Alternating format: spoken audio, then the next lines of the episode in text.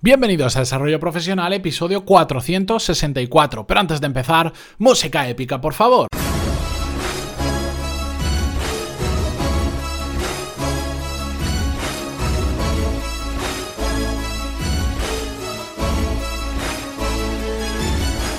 Muy buenos días a todos y bienvenidos a Desarrollo Profesional, el podcast donde hablamos sobre todas las técnicas, habilidades, estrategias y trucos necesarios para mejorar cada día en nuestro trabajo. En el episodio de hoy, como es viernes, ya sabéis que me gusta hacer un programa donde cojo un tema y simplemente lo comparto con vosotros, sin guion, sin escaleta, simplemente el tema y la reflexión que viene sobre él. De hecho, estos episodios me encantan porque además suelo traer temas que me gustan mucho o que estoy viviendo muy de cerca en las últimas semanas.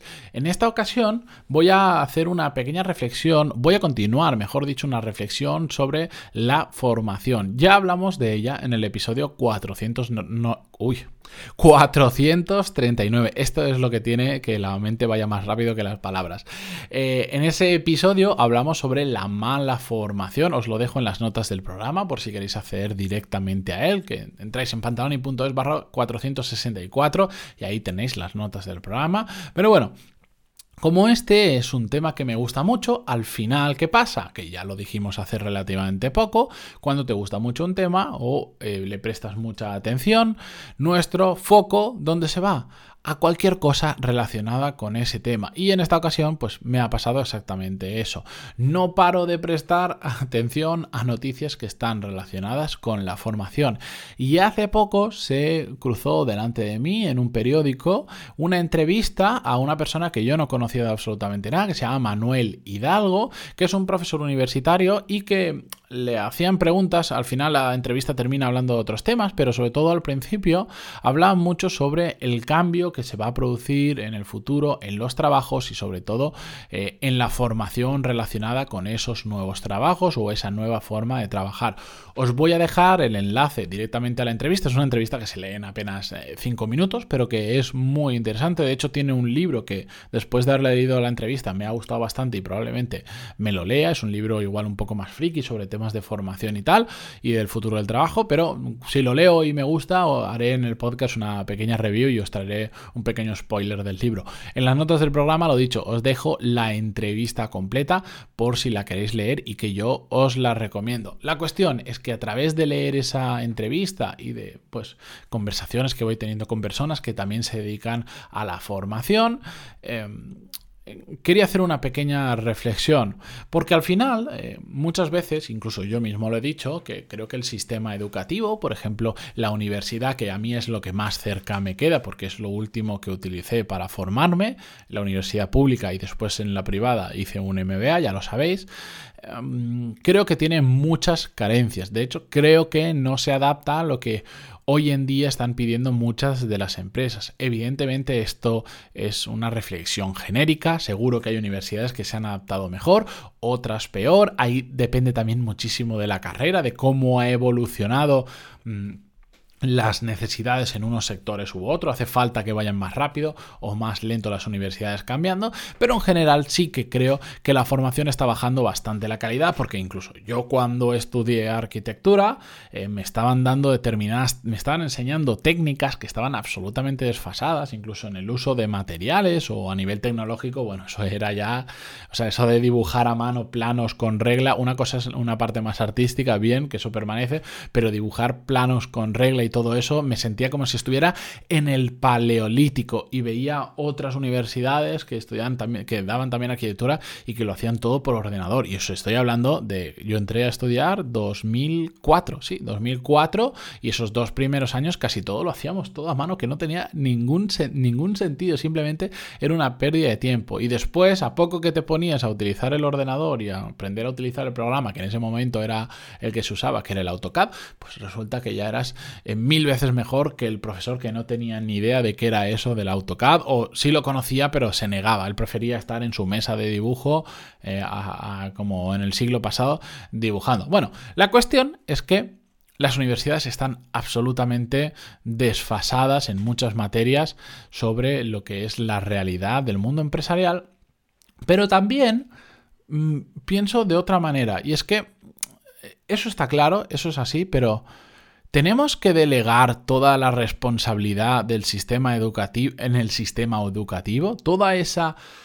Em, dejarlo todo en manos del sistema educativo. Es cierto que en países como España, donde hay una universidad pública de calidad, de hecho, si quieres, no, es para nada necesario una universidad pública, eh, mm, tienen más responsabilidad porque al final la estamos pagando todos de hacerlo bien y ya que, lo está, ya que las tenemos, que lo hagan bien. Pero la responsabilidad de formarnos correctamente no es de la universidad. Ellos tienen parte de culpa, pero la responsabilidad de formarnos correctamente es nuestra o en determinados momentos de nuestra vida donde no podemos tomar decisiones de nuestros padres. Si simplemente dejamos que sea el sistema educativo el que nos forme, los colegios, las universidades, si estos lo hacen mal, ¿qué vamos a pasar? ¿Qué va a pasar? Que vamos a tener una mala formación. Pero la responsabilidad sigue siendo nuestra realmente.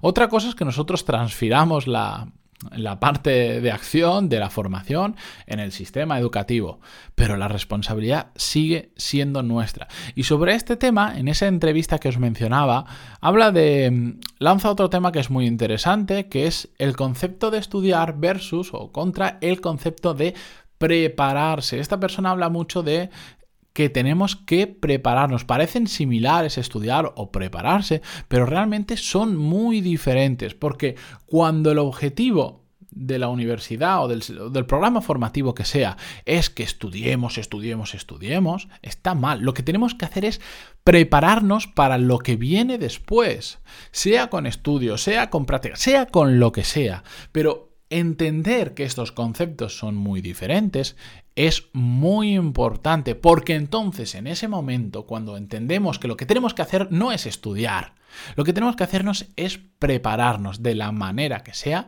para lo que nos viene después de esa etapa, cuando nos incorporamos al mercado laboral. Y cuando pensamos así, cuando sabemos que nos tenemos que preparar, la responsabilidad es 100% nuestra. Parte de esa preparación probablemente sea en una universidad, pero hay mucha formación que podemos adquirir que nos va a ayudar a prepararnos que no está en las universidades, que está en internet, que está online, que está en libro, que está en cursos sueltos. Lo que pasa es que al final, ¿qué hacemos? Tomamos el camino fácil que es yo me matriculo en la universidad. No lo. Ojo, yo soy el primero que he hecho eso en su momento. Yo me matriculo en la universidad y venga, todo lo que me enseñan allí y ya está. Y después, hasta que no sales al mercado laboral y no empiezas a ver la realidad, no te das cuenta del error que es seguir simplemente ese camino y no hacer nada más. ¿De qué me sirve a mí haber invertido horas y, miles de horas estudiando cosas que después no me han servido para nada? No me estaba preparando, simplemente estaba estudiando para superar determinados exámenes, pero no me estaba preparando. De hecho, yo siempre lo digo, he aprendido más cuando he estado trabajando y en muy poco tiempo desde que en mí se despertó esas ganas de no parar de formarme y de aprender de todo, que durante la etapa universitaria cuando estaba solo focalizado realmente en eso. Y ahora que tengo que trabajar, que tengo un montón de proyectos y tengo un montón de cosas, aprendo mucho más y me preparo mucho más para lo que viene en adelante, porque aunque ya haya terminado la etapa, digamos, de estudiante, tenemos que seguir preparándonos para lo que viene en el futuro, porque el futuro va cambiando, cada vez va cambiando más rápido y tenemos que seguir preparándonos. Pero ¿qué pasa? Que ahora ya no podemos delegar esa responsabilidad en la universidad, porque ya estamos creciditos, como en mi caso, así que es cuando realmente tomas conciencia de que la preparación para lo que viene en adelante tiene que depender solo de nosotros. Da igual los diferentes canales que utilicemos, pero no podemos decir, no, es que las universidades privadas, no, es que los colegios, no, depende de nosotros, ¿de acuerdo? Así que simplemente esta era la reflexión que os quería traer hoy viernes para terminar la semana. Yo espero que mm, os llevéis un trocito de esta reflexión a casa y penséis, a ver, si realmente estáis delegando demasiado eh, esa, la parte de la preparación en en entidades o en, lugares que no deberíamos y estáis intentando delegar responsabilidad cuando las responsabilidades no se delegan. La responsabilidad la tenemos nosotros. Eh, dicho esto, espero que descanséis muchísimo el fin de semana, que volváis el lunes con las pilas recargadas porque ya sabéis que yo estaré al otro lado con un nuevo episodio. Adiós.